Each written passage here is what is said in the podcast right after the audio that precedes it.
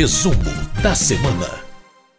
Muito bem, a semana termina e essa semana terminou com algumas discussões importantes e algumas votações também, de certa forma, surpreendentes no plenário da Câmara dos Deputados. Mas quem vai trazer tudo isso para a gente é a jornalista Ana Raquel Macedo, editora-chefe da Rádio Câmara. Olá, Ana, tudo bem com você? Tudo bom, Márcia Aquilissardi, como vai? Tudo, tudo certinho. Bom, entre as votações que, vamos dizer assim, avançaram na Câmara dos Deputados, as mulheres vítimas de violência, elas vão ter prioridades na procura de emprego, não é, Ana? E, e além disso, também teve votação, né, como é comum acontecer nos finais da, da semana de trabalho da Câmara, votações sobre acordos internacionais do Brasil, não é? Isso mesmo, Márcio. Essa proposta ah, que garante ali 10% das vagas do Sistema Nacional de Emprego, o Cine, que é justamente isso que você falou, né? Ali naquele sistema de que coloca o nome das pessoas ali na busca por emprego, 10% dessas vagas, então, reservadas a mulheres vítimas de violência doméstica um passo importante que foi aprovado por unanimidade pelo plenário da Câmara nessa semana, exatamente, Márcio, porque muitas vezes a gente vê histórias de recorrentes de violência e, e, de uma mulher que é submetida ali há muito tempo a, a essa situação de violência e que não consegue, às vezes, se desvincular desse agressor por ter uma dependência financeira dele, às vezes ela e os filhos. Então, ela acaba eh, ali naquele é, é, sistema de violência ficando naquele sistema por não ter uma independência financeira. Então, esse passo é um passo importante. A relatora dessa proposta, a deputada Tabata Amaral, do PSB de São Paulo, lembrou essa questão da dependência financeira, a importância de você garantir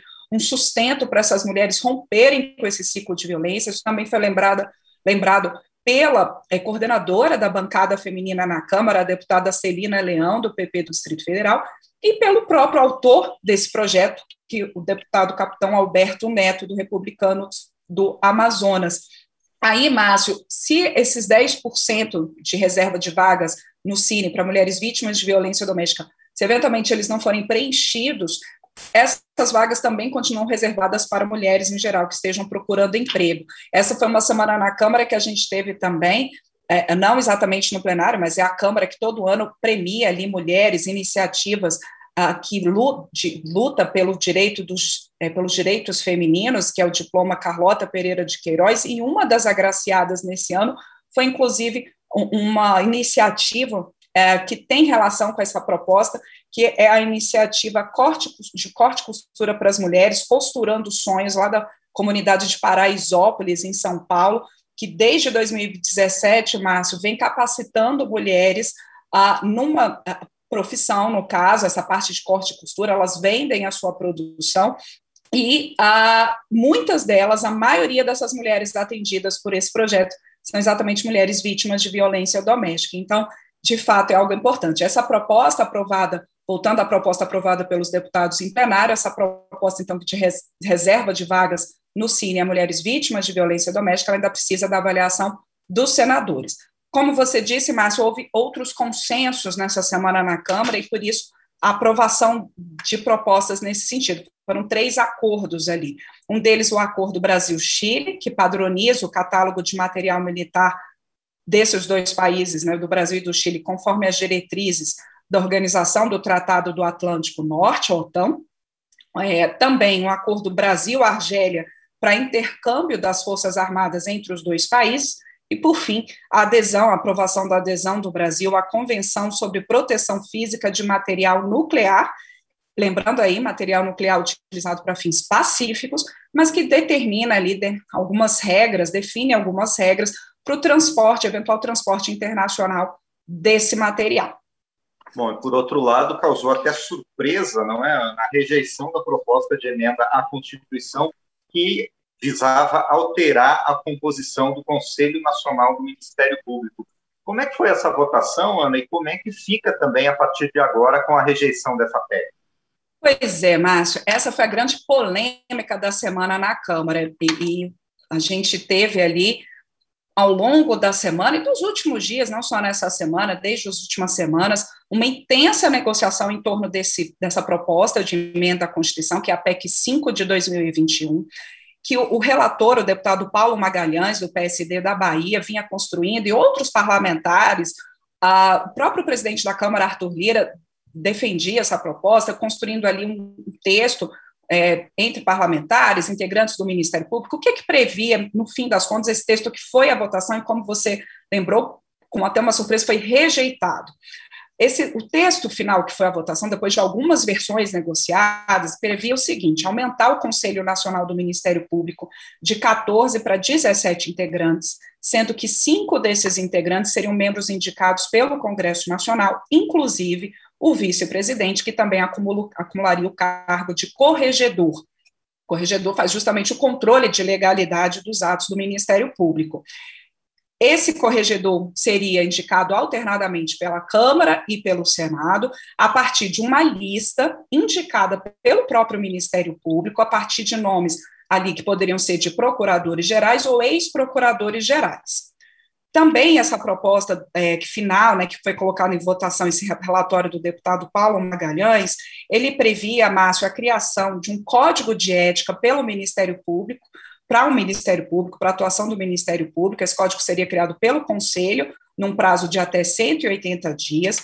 Também previa, reforçava a vedação de integrantes do Ministério Público participarem em atividades político-partidárias, isso já é vedado hoje, mas reforçava essa vedação, e também vedava a atuação de integrantes do Ministério Público de forma a interferir em outras instituições com finalidades políticas que, que aconteceu nesse texto de tanta polêmica, Márcio? O que acontece é o seguinte: de um lado, os parlamentares favoráveis a essa proposta diziam o seguinte: que o Ministério Público, como qualquer outro órgão, precisa ter um controle externo, que isso é natural da democracia, que você tem todos os poderes sendo controlados uns pelos outros, é, o famoso checks and balances aí, né? Um poder controlando o outro, o legislativo fiscalizando o executivo, o judiciário, tudo isso, e incluiria essa questão, então, portanto, do Ministério Público, também reforçando os parlamentares favoráveis a essa proposta, que uh, várias instituições têm um código de ética que o Ministério Público não tem,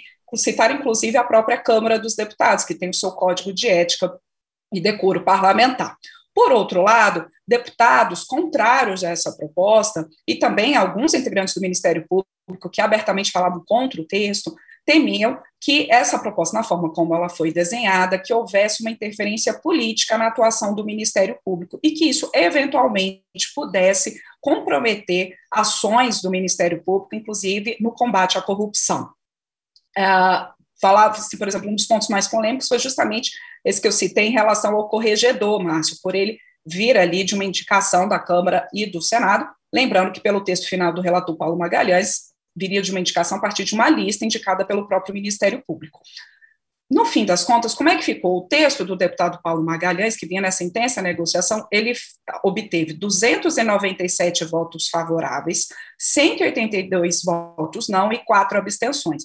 Aí o, quem está escutando a gente nesse resumo, puxa vida, mas se ele teve mais votos favoráveis, por que, que ele não foi aprovado? Porque, como se trata de uma proposta de emenda à Constituição, seriam necessários pelo menos 308 votos favoráveis. Como ele teve 297, faltaram 11 votos, Márcio, para conseguir alcançar esses 308.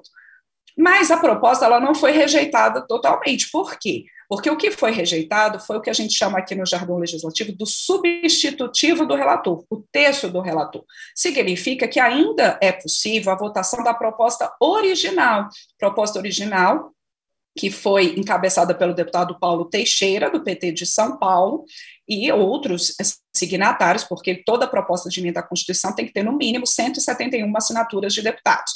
O deputado Paulo Teixeira, inclusive, Márcio, falou ali ao final da votação, como você disse, houve uma certa surpresa em plenário, porque era um texto que vinha sendo negociado há muitos dias, e ele falou que acha que esse resultado se deveu ao que ele chama ali de, de, uma, de notícias falsas, notícias que não refletiriam a, o que foi negociado, né, associando essa questão dessa proposta a um eventual não combate à corrupção. Ele acha que houve ali um, um, uma certa confusão. Por outro lado, como eu disse, muitos deputados também, como, por exemplo, os deputados do Novo, a deputada Adriana Ventura, do Novo de São Paulo, o deputado Marcel Van Hatten e outros, o deputado Hildo Rocha também falou em plenário, do MDB do Maranhão, falando que havia ali no texto ainda alguns pontos né, que, que sim poderiam levar a essa interferência política no Ministério Público, a partir dessa alteração da composição do Conselho Nacional do Ministério Público. A gente lembra que esse não foi um assunto governo-oposição, né, Márcio? O próprio painel eletrônico, programa aqui da Rádio Câmara, falo, fez um debate essa semana com o deputado Paulo Teixeira, como eu disse, que é do PT de São Paulo, e o deputado Tadeu Alencar, que é do PSB, portanto, dois partidos de oposição ao governo federal, mas que nessa votação especificamente não estavam ali no mesmo campo a, a, a, de defesa em relação a essa proposta. A gente vai agora nos próximos dias, o presidente da Câmara, Arthur Lira, diz que vai analisar politicamente esse resultado, como eu disse, essa rejeição do substitutivo do deputado Paulo Magalhães e vai analisar se, se como vai colocar em votação ou não, como é que vai ser essa votação da proposta original, porque ela ainda pode ser colocada em votação no plenário, e aí, novamente, para ela ser aprovada, ela precisa de 308 votos favoráveis, no mínimo, em dois turnos de votação, justamente por haver ali uma alteração à Constituição. Bom, e além dessas votações, o plenário da Câmara também se reuniu, Ana Raquel, em comissão geral, que é uma espécie de sessão aberta da Câmara dos Deputados, para discutir a importância das políticas públicas para as famílias afetadas pela Covid-19. O que saiu dessa comissão geral, Ana Raquel? Exato, Márcio. O plenário, em grandes temas, temas considerados relevantes, de importância nacional, ele se transforma em comissão geral, que é um momento ali que não apenas os parlamentares, mas convidados dos partidos políticos, das lideranças políticas, vão ao plenário da Câmara uh, falar e colocar as suas opiniões. Essa foi uma comissão geral voltada exatamente por essa questão do enfrentamento da pandemia. Houve muitas críticas ao enfrentamento da pandemia pelo governo federal. A gente teve ali participação de pessoas que venceram a Covid, de familiares, pessoas que perderam parentes com a Covid-19, a dor das vítimas. Muitos é, colocaram a importância de políticas públicas, Márcio, para daqui para frente, porque há é, muitas pessoas que ficaram com sequelas da Covid, quer dizer, elas saíram, né, muito bem, saíram dos hospitais, saíram das internações, mas continuam ainda com consequências da doença. E, e houve ali, majoritariamente, é, houve críticas, né, principalmente críticas, e no momento, Márcio, essa comissão geral no plenário da Câmara, ela foi realizada na terça-feira, no momento em que já se tinha ali alguns dados sobre o relatório final da CPI da pandemia do Senado. Então, a CPI também foi muito citada nessa comissão geral. A gente teve ali também parlamentares governistas, por exemplo, a, a, o deputado doutor Luiz Obando, do PSL de Mato Grosso do Sul, falando que houve ali o que o governo, lembrando que o governo federal investiu recursos no combate à pandemia, colocando ali como um contraponto, ele citou dados, por exemplo, que o governo aumentou em 45% os leitos de UTI no país, mas que havia um déficit de profissionais especializados em tratamento em CTI, e por isso a mortalidade do país em UTIs foi altíssima, chegando às vezes a 80%, que é um índice muito além de outros países do mundo. Mas, como eu disse, foi uma comissão geral também importante para se ouvir é, quem foi afetado pela Covid, seja porque perdeu entes queridos, seja porque venceu a Covid e estava ali para falar sobre as dificuldades que estava enfrentando. Bom, muito bem. E para a gente terminar, a comissão especial que analisa a proposta de emenda à Constituição que altera o regime de pagamento dos precatórios da União aprovou, então, o seu relatório final na noite de ontem. O que, que acontece a partir de agora? Exatamente, Márcio, foi uma intensa negociação. A gente já vinha algumas semanas ah, nessa comissão especial da chamada PEC dos precatórios, ah, negociações, né, o relator deputado Hugo Mota, do Republicanos da Paraíba, vinha negociando com o governo, com parlamentares, e ah, foi aprovada depois de mais de sete horas de votação nessa quinta-feira na comissão especial. O que, que é o próximo passo? O próximo passo é plenário. E, como altera a Constituição, tem que ter, no mínimo, 308 votos em dois turnos de votação no plenário. O que está previsto aí nessa, nessa proposta que foi aprovada pela Comissão Especial, em linhas gerais, no texto do relator Hugo Mota? Ele coloca um novo modelo para o pagamento de precatórios. Por que está essa discussão, Márcio? Os precatórios são dívidas do governo federal reconhecidas ali pela justiça, quer dizer, o governo federal devendo alguém ou uma instituição a um governo. Essas dívidas, a previsão é que no ano que vem elas cheguem a 89 bilhões de reais. Isso causou uma grande preocupação no governo, porque por conta do teto de gastos, inclusive, isso geraria um problema para o ajuste de contas e investimentos em outras áreas. Então, o governo inicialmente havia proposto, Márcio, o parcelamento desse pagamento dos precatórios. Isso não está na proposta do Hugo Mota, ele prevê o seguinte, que no ano que vem haja ali um, teto para o pagamento dessas dívidas judiciais reconhecidas ali é, para o governo pagar, um, um, esse teto estaria relacionado ao ano de 2016, quando foi instituído o regime de teto de gastos do governo, e é, quando é, a previsão de precatórios que o governo tinha que pagar em 2016, corrigido pela inflação. Isso dá mais ou menos 40 bilhões de reais. Como a gente tem ali uma previsão de 89 bilhões de reais para o ano que vem precatórios, isso dá uma margem para o governo aí de cerca de 50 bilhões de reais no orçamento de 2022 para poder remanejar recursos, inclusive, isso foi citado pelo relator Hugo Mota, inclusive para o pagamento do Auxílio Brasil, que é o programa que vai substituir o Bolsa Família. O governo anunciou essa semana que o valor para 2020, o valor do Auxílio Brasil deve ficar em 400 reais no ano que vem e aumentando a quantidade de famílias atendidas. Hoje o Bolsa Família atende cerca de 14 milhões de famílias, 14 milhões e meio de famílias, iria com o Auxílio Brasil para 17 milhões de famílias, aumentando também esse auxílio. Então, dá essa margem aí para esse pagamento.